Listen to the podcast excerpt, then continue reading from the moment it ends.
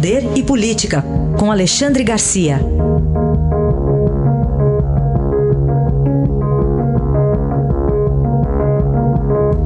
Alexandre, bom dia. Bom dia, Raíssa. Bom dia, Carolina. Oi, bom dia. Para começar, queria que você comentasse a alta de um paciente. Seria paciente ou seria impaciente? Pois é, segundo o doutor Macedo, é impaciente, né? Apressadinho. Quis voltar para casa de qualquer jeito. Né?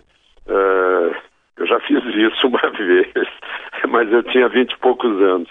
E está uh, ainda com alimentação pastosa, né? mas já está querendo assumir, reassumir hoje, uh, acha que, que precisa uh, estar presente, não consegue ficar quieto, né? enfim, eu acho que ele vai ficar em casa hoje ainda, né? talvez vá para o palácio amanhã. Né? Mas já a equipe preparatória da ida a Nova York, já está em Nova York, foi adiado por um dia a ida para lá. Ele chega na véspera do discurso, né? deve falar na ONU em primeiro lugar, que a Amazônia brasileira é nossa. Né? E que a Amazônia é a responsabilidade dos países da Amazônia. Né? Bolívia, Peru, Colômbia, Venezuela, uh, Brasil, principalmente, né? Nós temos 60% aí da Amazônia. Que a responsabilidade é nossa e que, e que aceitamos ajuda para quem quiser nos ajudar a cuidar, porque é muito grande e a gente não está dando conta dos cuidados. É mais ou menos isso. Né? Depois vai para o Texas, vai ter um encontro no Texas, já está já tá se movimentando demais. Né? Agora, por que, que ele vai? Porque ele acha que num, que num momento desses, em que o Brasil sofreu uma pressão, eh, principalmente da Europa em relação à Amazônia, que ele não pode se eximir e mandar um, um outro para falar no lugar dele.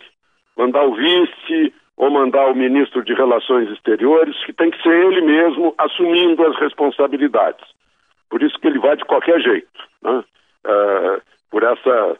Uh, para não, não se imaginar pelo, pela, pelo simbolismo da ausência dele que o presidente está se omitindo, está com medo de enfrentar o assunto. Por isso ele vai. Alexandre, vamos falar também sobre o TCU que está de olho nas contas lá da Amazônia? Pois é, o TCU descobriu que são bilhões é, que vão do fundo da Amazônia para ONGs.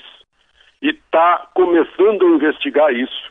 E quer que uma investigação seja também estendida ao Ministério Público, que afinal o fundo da Amazônia seria da, da competência dos órgãos federais de, de investigação e de controle né? e que há muita ONG uh, que só usa o dinheiro, né? uh, desfruta do dinheiro e, e embolsa o dinheiro né? uh, para seus próprios interesses e ao mesmo tempo dá uma tirar um pouco dessa caixa preta das ONGs da Amazônia né? que estão queimando dinheiro né? e que, que podem estar ocultando segundas intenções de cobiça sobre a Amazônia. O TCU está está envolvido nisso, para levantar o véu das ONGs e torná-las transparentes uh, na sua missão né, teórica de defender a Amazônia. E para fechar, Alexandre, muita repercussão ainda da, daquele ataque ao maior campo de petróleo do mundo, na Arábia Saudita, e impacto no preço do produto. Aqui em Brasília é uma maluquice, eu não sei como é que está sendo em São Paulo. Os postos de combustível por conta própria já receberam os drones uh, do Iêmen como se estivessem explodindo aqui no, no, no, nos tanques de combustível daqui da, de Brasília.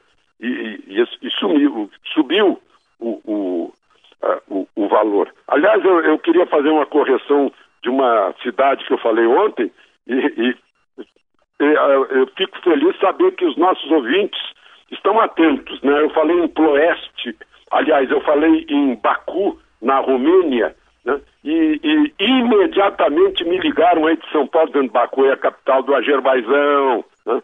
Aí, 30 segundos depois, eu me dei conta que eu devia ter dito pro oeste, né?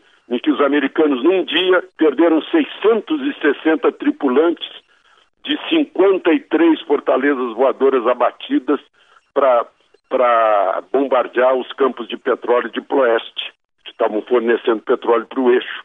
E, no entanto, né, como eu falei ontem, com 10 drones e um sujeito atrás de um computador, executa-se uma guerra contemporânea que elimina 5% do, do, do petróleo do mundo. Né? Eu acho que isso chama atenção de novo para o nosso pré-sal, valoriza o nosso pré-sal, porque nós não temos esse tipo de inimigos né, de terrorismo, uh, nem estamos na zona, no, no Oriente Médio. Uh, portanto, é uma garantia, o nosso pré-sal é uma garantia de fornecimento contínuo, sem solução de continuidade, né? uh, o que vai valorizar o próximo leilão do pré-sal. Aí ah, a análise de Alexandre Garcia que volta amanhã aqui ao Jornal Eldorado. Obrigado. Até amanhã.